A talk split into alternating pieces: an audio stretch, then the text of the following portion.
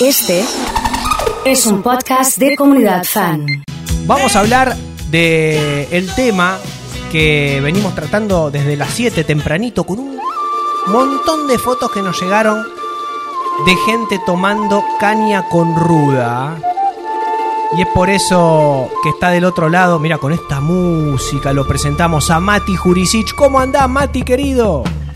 Nacho, muy buenos días. Qué lindo volver a estar en contacto con la comunidad. Pero buen día, claro. Emma. Buen día, Meli. Ahí estamos. Hola Mati, eh. querido, ¿cómo estás? La verdad que una alegría tenerte y cuando veíamos toda esta movida, que viene milenaria obviamente, queríamos hablar con vos para eh, diferenciar un poquito, explicar el contexto, cómo se toma y cómo se hace. Pero primero vamos a lo histórico. Yo creo que Bien. vos corregime. eh, Alguna vez en una entrevista te escuché decir que no es lo mismo el día de la Pachamama con la tradición de tomar caña con ruda. Exactamente, no tiene nada que ver la Pachamama con la caña con ruda. Son dos celebraciones de nuestros pueblos originarios, pero que no tienen que ver en sí juntas. De hecho, hoy me encuentro por primera vez festejando el Día de la Pachamama en Jujuy. Mira, eh, y la verdad es que acabo de recorrer los mercados y nadie tiene caña con ruda. ¿eh? ¿En serio? Acá se- te, lo, te, lo, firmo.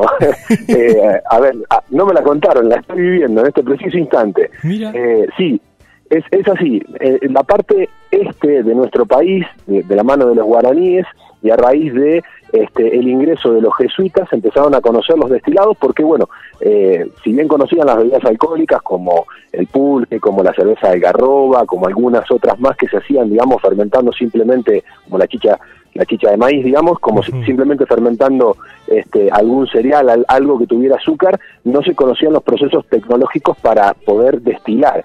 Eh, los jesuitas lo traen, también traen la ruda, porque la ruda no es una planta endémica de nuestra región, eh, y con ello, con el tiempo, empiezan a realizar esta serie de, rituales que tiene que ver con, el primero de agosto, que en sí se supone que era el mes más frío y lluvioso del año en la zona del litoral. Cuando hablamos de litoral no solo pensamos desde Rosario, sino para arriba hasta la zona de Brasil y Paraguay, que es de alguna manera donde dominaron los guaraníes este, en su época de apogeo. Eh, por eso, digamos, está bueno diferenciar que la Pachamama tiene que ver con los quechuas y la caña con ruda con los guaraníes. Claro, exacto, clarísimo. Entonces, no tiene eh, que ver, de hecho, en dos regiones del país totalmente diferentes, una una al este y la otra al oeste. Eh, una es totalmente seco y la otra totalmente lluvioso. Claro, sí, sí, sí, do- dos temperaturas totalmente distintas. Eh, y, y un poco esta tradición tiene que ver, la de la caña con ruda, de eh, limpiar los males del invierno. Claro, porque en esa época eh, venía con muchas enfermedades el invierno crudo y de esta manera trataban de levantar las defensas.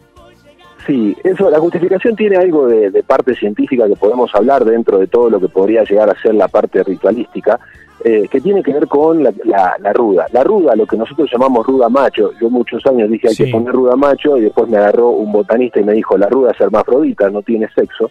Ah. Eh, pero bueno, lo que nosotros llamamos ruda macho es la ruda que tiene las hojas grandes, gorditas. Esa tiene una cantidad de ácido ascórbico muy interesante. El ácido ascórbico es la vitamina C.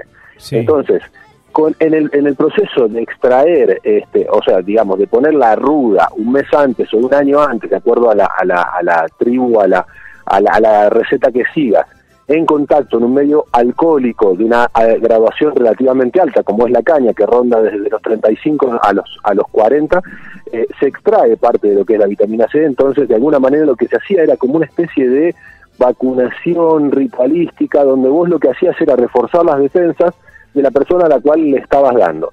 El responsable de todo esto era el payé, que es ni más ni menos que, digamos, el chamán de los guaraníes, eh, y cada, cada tribu tenía su, su, su forma, tres, tres sorbitos en ayuna, siete sorbitos en ayuna, eh, que de alguna manera era este, agregar un poquito de vitamina C en el cuerpo para poder este, soportar el frío. Sí. y se terminó convirtiendo a través del ritual en esta cuestión de desearle el bien al prójimo, de tratar de este, pasar el invierno, como dice la frase, esas frases típicas argentinas como por ejemplo que eh, julio los prepara y agosto se los lleva, la idea es justamente poder proteger a la población eh, en la época en que el frío azotaba y que también con las lluvias hacía que eh, las enfermedades de vías respiratorias estuvieran muy presentes y de esa manera tratar de eh, lograr que se muera menos gente dentro de la misma comunidad. Y la verdad que es un gesto muy hermoso, muy lindo que hoy seguimos manteniendo por suerte, aunque este, cruzando las, las historias y las culturas en,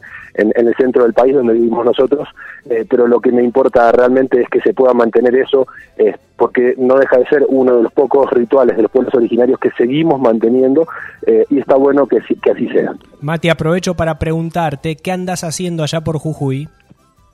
Nacho, se realiza el Festival Atlántico, que es un festival eh, vinculado a la coctelería desde el punto de vista de la sustentabilidad y otros este, tópicos, donde viene básicamente eh, la élite de la gente que habla de coctelería del mundo. Ah, Lo realiza el equipo de Tato Giovannoni, decidieron por hacerlo acá en Jujuy, en la Pachamama, y bueno, arranca ahora a las 11 de la mañana eh, y estamos dos días acá eh, realizando capacitaciones en ese sentido. Qué lindo, Mati, te mando un abrazo enorme, muchas gracias por este contacto y mándanos una fotito que la mostramos para ver cómo está todo por Jujuy allá.